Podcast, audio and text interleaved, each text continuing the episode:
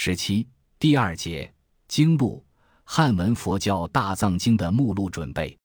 法经录撰成之后三年，在隋开皇十七年（五百九十七年），又出现了一部影响较大的经录，这就是由翻经学士费长房用时十余年撰成的《历代三宝记》，又称《开皇三宝录》，略称《房录》，共十五卷。房录是学术界研讨最多的一部经录，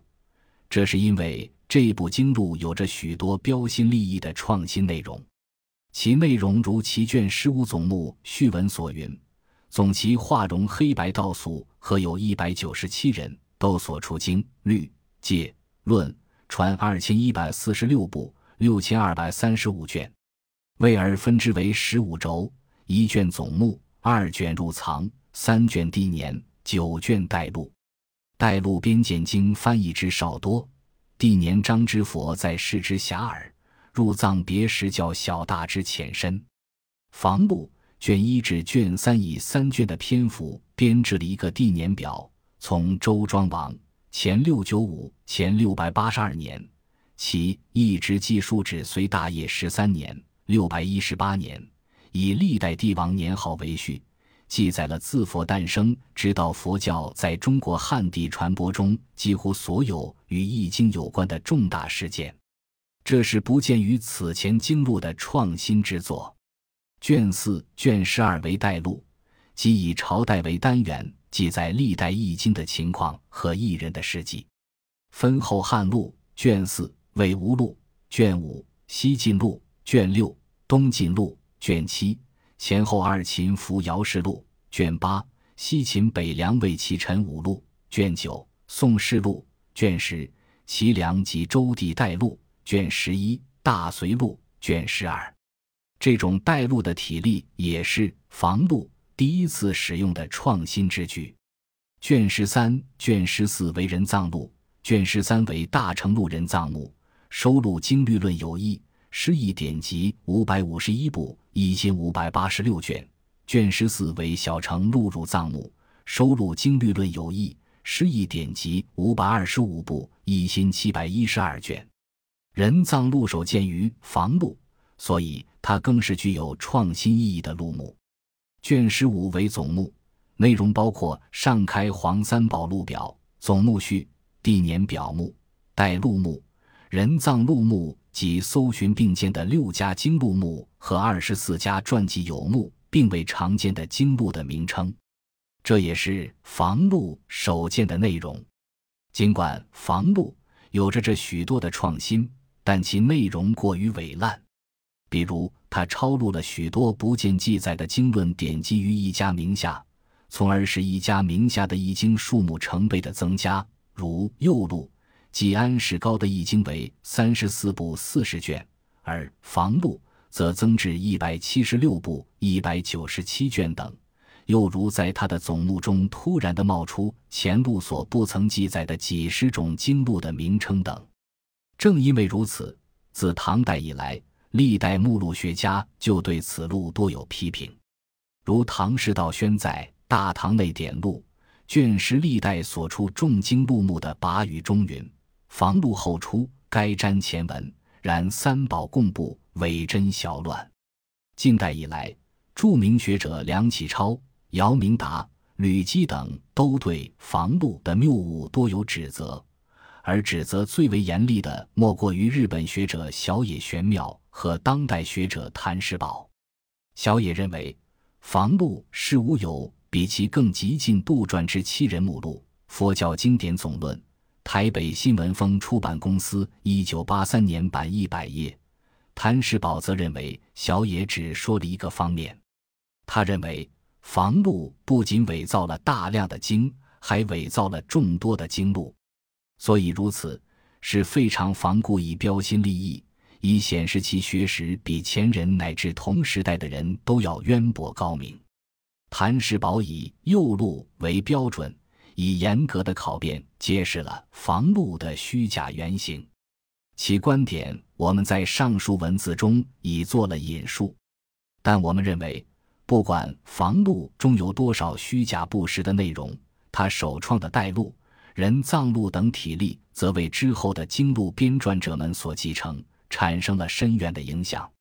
特别是房录第一次在经录中列人藏录，这是对法经录大小乘经律论分类的进一步发展，是汉文佛教大藏经目录的第一个原型，其意义不可低估。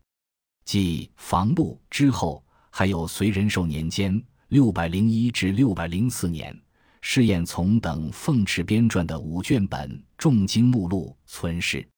这部经录总录重经两千一百零九部，五千零五十八卷，别为六分，前三分为单本、重翻、圣贤集传和六百八十八部两千五百三十三卷著名人藏见录，后三分为别生、遗尾和一千零一十九部一千七百七十八卷著名不需抄写。缺本和四百零二部七百四十七卷著名琴访，从其内容分析，这是一部为书写重经准备的目录。从经录史意义上说，它没有独到的创新之处。进入唐朝，现存有影响的经录有以下几种：一是《大唐东京大静爱寺一切经论目录》，此录前有静态的序言，其云。龙朔三年正月二十二日，敕令于静爱道场写一切经典。又奉麟德元年正月二十六日，敕取吕卫沙门十人，会盖、明玉、神察、道英、谭遂等，并选翘楚、游贤文艺，参复亮孝，守末三年。由此知此经录撰成于麟德年间（六百六十四至六百六十五年）。是一部为大经爱思书写一切经典而编撰的目录。此录与仁寿年宴从所撰经录体例相同，只是增入了唐初玄奘所译典籍，故收经总数达两千二百一十九部六千九百九十四卷。此录最重要的特点是在入藏重经的经名下注有指数，这是经录史上的新内容。它表明入藏经论典籍的书写已开始走向规范，这也是静态录为汉文佛教大藏经目录的最终形成所做出的一方面的贡献。二是《大唐内典录》，此录是唐代明僧道宣上集群目，取训僧传等文，刊阅详定，更参右房等录卷十历代所出重经录目第九尾巴，于龙朔四年。麟德元年（六百六十四年）撰成的一部经录，共十卷，收录经籍总数为两千二百三十二部七千二百卷。此录从体例说，基本上是房录的继承。其卷一到卷五为历代重经所从录，实际上就相当于房录的带录，按朝代记载一人一经，亦包括中国著述。增序的内容是黄朝传译佛经录及唐录，卷六、卷七为历代翻本单众人代存亡录，检索其内容。此录系从代录中将历代由一人及年代的翻译典籍或存或亡，一大成经律论、小成经律论的顺次总为一部。大成经律论总计四百九十八部，两千三百六十三卷。小成经律论总计二百七十二部，一千四百九十四卷。卷八为历代重经总摄人藏录，此为有一十一本存的经律论典籍，一大成经、小成经、大成律、小成律、大成论、小乘论的顺次编辑的一个人藏目录，记录八百部三千三百六十一卷。卷九为历代重经举要转读录，此录是为阅经者准备的一个精选录。剔除重译，所谓搓本根而舍枝叶，文虽约而意广，卷虽少而意多，能使转读之士览轴日见其功。卷十共六录，即历代重经有木缺本录、历代道俗数作注解录、历代诸经之流陈化录、历代所出以伪经论录、历代重经录目、历代重经因感性经录。其中缺本录只有序言而无录目，道俗数作注解录及录字右录所及法论，指唐初的中国佛教著述；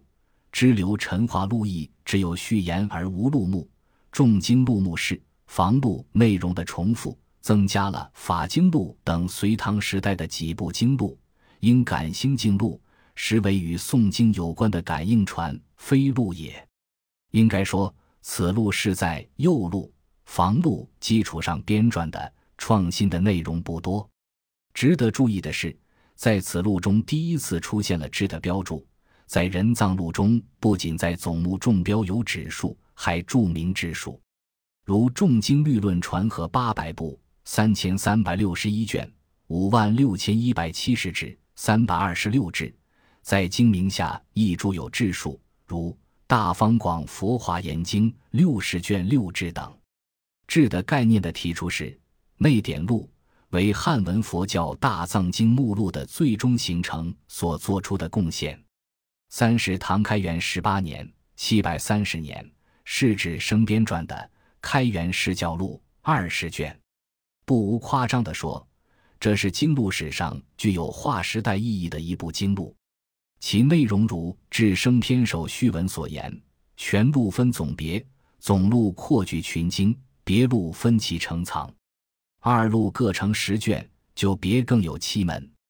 总录可分两部分。第一部分是与房录大体相同的带录，共九卷，收录自汉魏至黄朝六百六十四年间所出大小乘三藏圣教及圣贤集传，并集诗意典籍，总计两千二百七十八部七千零四十六卷。